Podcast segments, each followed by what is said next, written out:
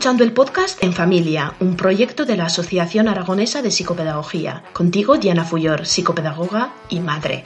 Gracias por este tiempo escuchándome. Deseo que te ayude a crecer y a conectar contigo mismo para conectar mejor con tus seres queridos. Comenzamos nuevo episodio.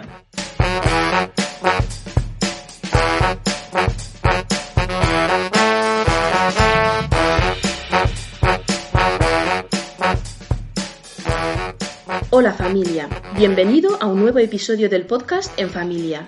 En el episodio anterior hemos compartido ideas y reflexiones acerca de la cooperación en familia y maneras para crear un ambiente familiar cooperativo. Después de ese episodio hemos recibido consultas que decían, vale, he escuchado el podcast, he descargado los documentos que se facilitan en el apartado de píldoras de crianza para observar e identificar algunas de las necesidades psicológicas básicas de mi hijo he puesto en marcha un plan para satisfacer mejor aquellas necesidades que mi hijo parece expresar. ¿Debería de empezar a disciplinar a mi hijo para conseguir su cooperación? ¿Qué se supone que hay que hacer cuando mi hijo me dice no?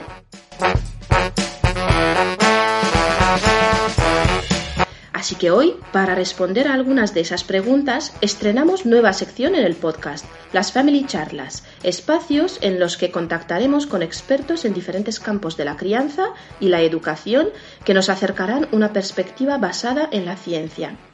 Tengo el enorme placer de tener enfrente a Mónica González Trigo, psicopedagoga, coach infantil, también certificada en coaching por valores, certificada en disciplina positiva para familia, para educadores y primera infancia, nombrando solo unos cuantos puntos de su extensa formación profesional en el campo de la educación.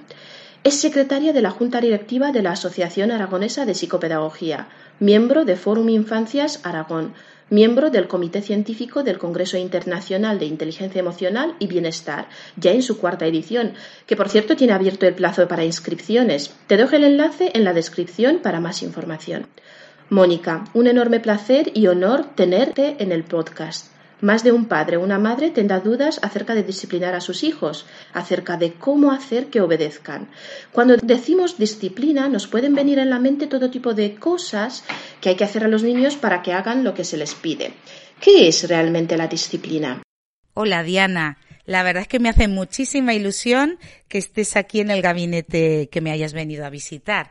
Pues vamos al término este que te, te está trayendo de calle, ¿eh? el de disciplina. Es cierto que cuando oímos disciplina nos hace el cuerpo un poco como, ay, porque viene el concepto este muy rígido de corregir. Pero no es este el término que realmente lo tomamos como importante, ¿no? Como corregir algo que está mal y hay que volverlo a hacer bien sino como ser más bien disciplinado, o sea, entrar en un entrenamiento que nos permita ir poco a poco en ir corrigiendo pues una conducta o algo que quiero yo organizarme lo mejor. Realmente el término disciplina dentro de disciplina positiva es más esto, el tema del entrenamiento para llegar a una excelencia, para mejorar. Y hay que ponerse a ello. Partiendo ahora de la base que sabemos sobre la disciplina en general, ¿Cuáles son los principales conceptos que tenemos que tener en cuenta cuando hablamos de disciplina positiva? ¿A qué hace referencia este término? Diana, disciplina positiva es entrar en ese entrenamiento, pero de forma positiva. O sea, mostrar lo que sí queremos conseguir. Siempre enfocarme en lo que quiero conseguir. Si estamos hablando desde el rol de papás y mamás, que es el que me planteas tú, cuando estoy educando a mis hijos, no les tengo que decir, Jorge, eso no. Tengo que ir diciéndole, Jorge, coge esto de esta manera o dejemos esto aquí, mamá te presta esto otro. Siempre tengo que ir enfocado a lo que debo conseguir. Por eso es la parte de positivo, ir al sí. Sí quiero conseguir esto. Entonces estamos empezando a hablar de un cierto lenguaje que nos puede ayudar a la hora de conseguir una mejor disciplina, mejores resultados, digamos, cuando nos relacionamos con nuestros hijos. ¿Tiene la disciplina positiva un lenguaje? Claro que tiene un lenguaje. Tiene que ver con la comunicación, por supuesto. Mira, disciplina positiva realmente no es una metodología. Cuando a veces presentamos cosas son métodos. Disciplina positiva es una filosofía de vida entonces, tiene que ver la comunicación, por supuesto, porque eres tú entero de pies a cabeza el que comunica al que tienes al lado, tu pareja, tu familia, tus hijos, tus compañeros de trabajo, tus jefes. Tú comunicas con ellos según tu estilo de vida. Entonces hay que estar muy, muy atento a cuál es mi objetivo, qué es lo que quiero conseguir y como ya sabes que tienes que ir al sí, tienes que ir directa a decir qué es lo que quieres conseguir, qué es tu objetivo y cómo lo vas a hacer, también te lo tienes que decir hacia ti misma. Pero uno de los principios tiene que ver con el respeto mutuo cuando a veces hay que buscar soluciones a una situación, decimos, ay va, ha ocurrido esto. Y ahora en familia o en el matrimonio vamos a buscar posibles soluciones.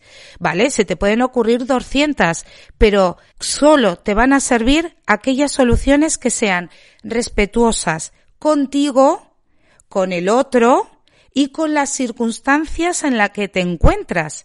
No todas las guay soluciones son guay para ese propio momento. Y en realidad todo eso tiene que ver con la comunicación, porque cuando las circunstancias y la otra persona se siente incorporado en el respeto, existe el verdadero respeto mutuo, incluso en ti misma, pues está todo aceptado y la palabra no, la verdad es que se utiliza bastante poco. Y lo que tiene de bueno es que se utiliza bien, pues cuando se necesita. El lenguaje es maravilloso. Habría que, habría que ponerse a estudiar y a, prepararse mucho en esto. Claro que sí. Sí, es verdad. El lenguaje es, hace maravillas, ¿verdad? ¿Habría un kit de primera necesidad para poder acudir a él los padres para educar de manera afectiva y efectiva a nuestros hijos? la recetita, ¿eh? Todos estamos necesitando la recetita. Claro que todos necesitamos la receta. ¿Y sabes por qué la necesitamos? Porque nuestro cerebro, al recibir esa receta de esos tic, ¿no? Me marcas aquí cinco pasos, ¿no? Que no, no debo olvidarme, eh, te da tranquilidad. Claro, al darte estabilidad y tranquilidad, tú te sientes que te vas eh, moviendo por tu vida y por tu mundo mucho mejor. Cuando dices, no sé si lo cumplo bien, si lo hago, o este punto dentro, va dentro de estos cinco pasos o no, pues ya, ya tienes dudas. Realmente, fíjate, dentro del kit que ahora mismo me estás haciendo pensar, una de las cosas que más hay que valorar es el autocuidado y disciplina positiva tiene un capítulo muy importante del autocuidado. Pero a raíz de lo que acabamos de hablar, si estamos hablando del respeto mutuo y de un acuerdo que yo pongo en casa y en la vida de mi hogar, eh, tiene que ser respetuoso primero para mí, pero la primera que me tengo que conocer soy yo. ¿Esto para mí es respetuoso o no es respetuoso? El autocuidado hace mucho. Em, el hecho de tener esos cinco minutos de pongo la crema o esta horita de salgo a caminar, lo que sea, autocuidado, para mí es una parte muy importante porque además nadie somos capaces de dar lo que no tenemos. Si yo me miro, me conozco, me mimo, me cuido, al final me quiero, es lo que voy a brindar a los demás. Entonces, tú tienes que llenar tu mochila de muchas cosas buenas para ti para que luego, con tranquilidad, la brindes a los demás. El gran secreto de una buena receta dentro del hogar con disciplina positiva tiene que ver con eso del entrenamiento dentro de las rutinas. Como hay herramientas que nos permiten, por ejemplo, unas reuniones familiares, nos permiten llegar a acuerdos. Entonces, en la familia llegamos a tal acuerdo. No sé, los sábados después de comer jugamos a un juego de mesa todos los sábados, ¿no? Por ejemplo. Bueno, pues hay que respetar esa rutina. Luego a lo mejor dices, ay, qué rígidos hemos sido, tienen que ser todos los sábados. Ahora tenemos el cumpleaños de la tía María y resulta que me quedo sin... Entonces, recordamos el acuerdo y es, Qué guay nos lo pasamos todos los sábados jugando después de comer al juego de mesa, salvo que tengamos algún cumpleaños o algún evento al que tengamos que acudir. Y entonces tu mente otra vez, tu cabeza, tu cerebro se vuelve a relajar. El autocuidado y cumplir los acuerdos dentro de una rutina hogareña eh, es una buena receta dentro de disciplina positiva. Todo más porque lo haces con cariño hacia ti y hacia lo demás. Por eso aquello de lo afectivo es efectivo. Mímate y mimarás.